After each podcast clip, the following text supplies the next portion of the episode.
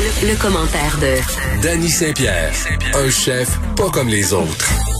T'es-tu encore, toi, Danny, capable d'écrire avec un crayon et un papier? Oui, je le fais encore. Mais je me rends compte que j'utilise beaucoup trop de feuilles puis je me sens mal pour l'environnement. La semaine passée, je te disais, j'ai mal à la main, j'ai mal à la main, puis on se demandait ce que j'avais. Mais c'est ça que j'avais. J'avais pris des notes sur un papier Ben là. très intensément, puis je suis pas habituée. puis J'avais comme une bursite de la main. Fait comme la grosse main enflée. J'ai recommencé à jouer de la guitare. Moi, je te dirais que ma main est assez humble en ce moment, les deux côtés. Oh là. non, tu vas avoir mal. tu vas Aïe, Non, mais ça va. Écoute, euh, je reprends de la dextérité. Là. Mes doigts sont de moins en moins niaiseux. C'est bien. On va y arriver. trouver un autre hobby pandémique. Ouais. Euh, tu voulais me parler aujourd'hui du rôle des propriétaires d'immeubles dans la survie des petits commerçants. Là, il y a l'histoire. euh, Pardon, je me tousse, je me tousse dans la main. Il y a l'histoire d'un libraire du Myland qui a été obligé de fermer, qui fait beaucoup jaser. En tout cas, moi, mon feed est rempli de gens de bonnes intentions qui trouvent ça donc terrible, mais je me demande Ah tout le temps si c'est comme le cinéma L'Excentrice. On Oui. a pleuré son départ, mais on y allait pas vraiment.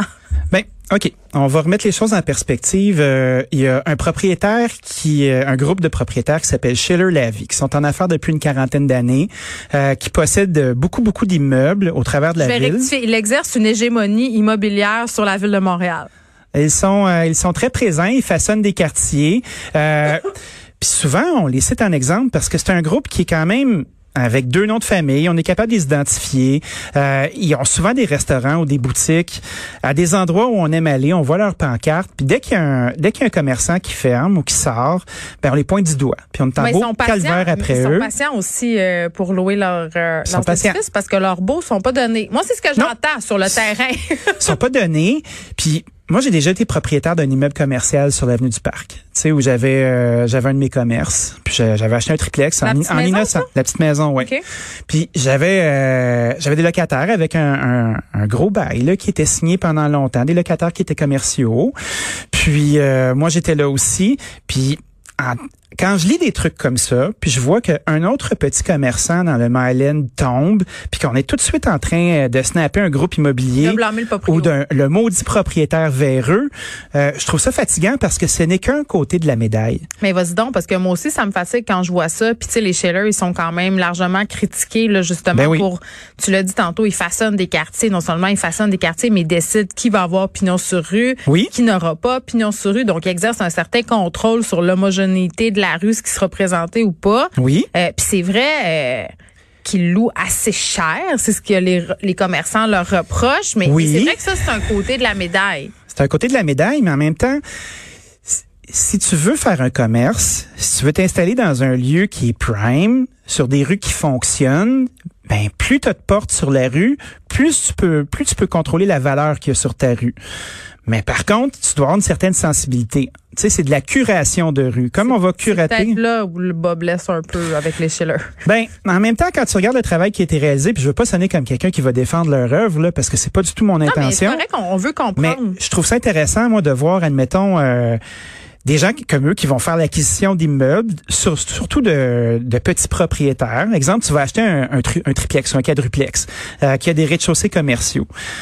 Puis que ça, ça a été acheté il y a deux générations. Exemple, euh, j'ai acheté un, un quadruplex euh, euh, 70 000 pièces en 1978, il vaut 3 millions et demi aujourd'hui. Puis là, le- la personne l'héritière de ce de ce legs-là va décider de vendre. Ben elle va le vendre à qui?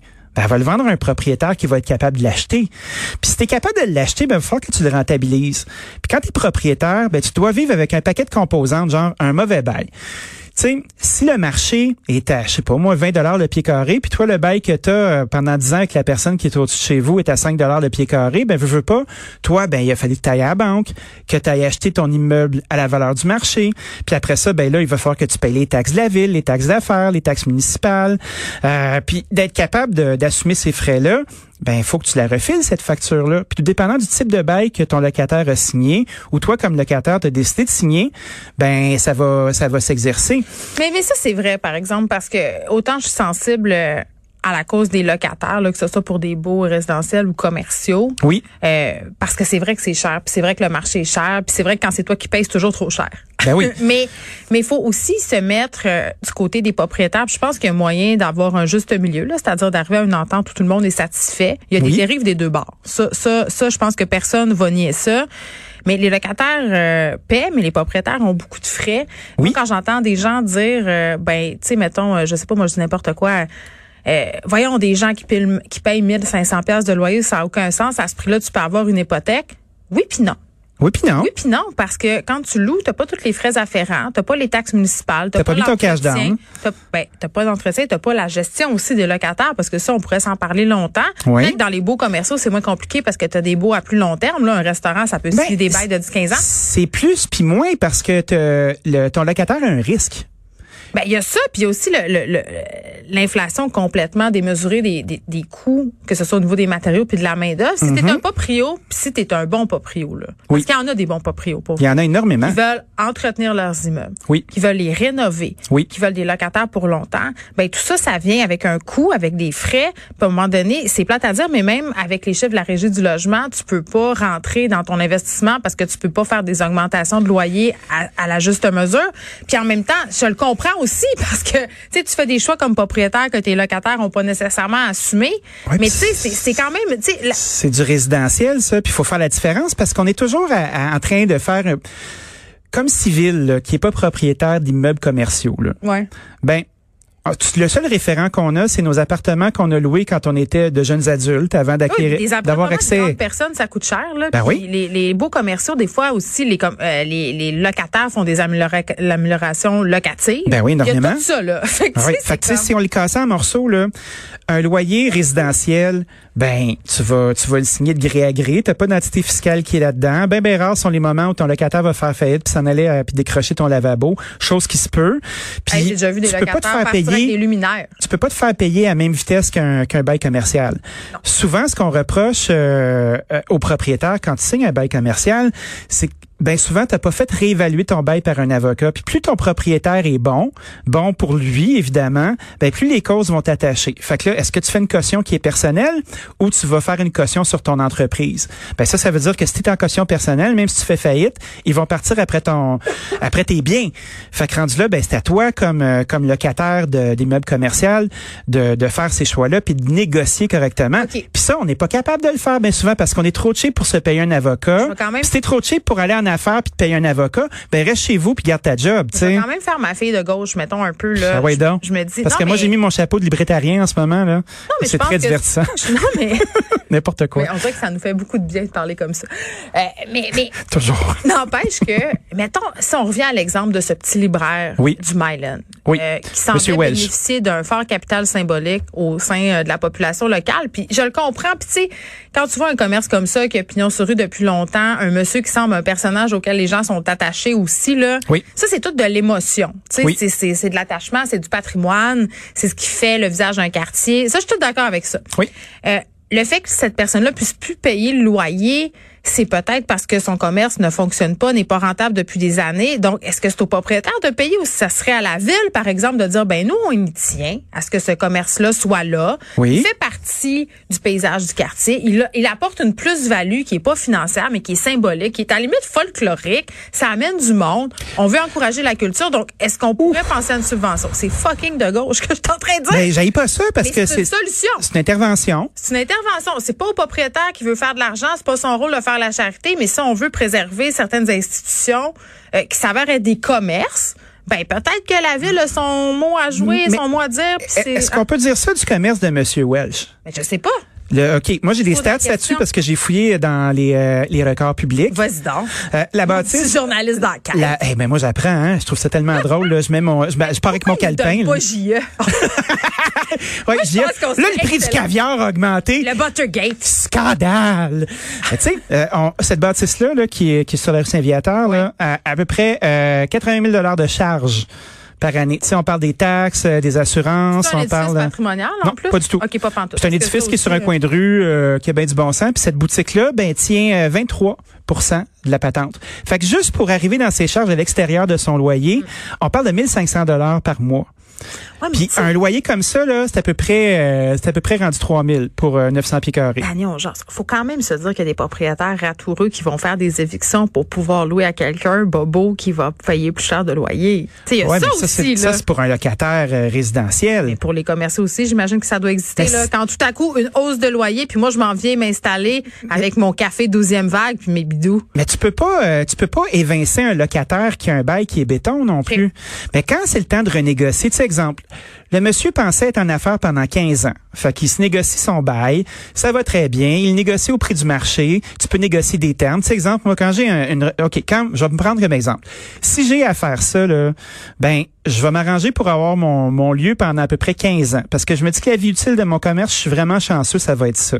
Puis alors que je suis rendu, je vais être rendu à 60-ish, ça va bien. Tu vois, j'en ai un, hein? j'en ai un sur mon royal qu'on a négocié comme ça.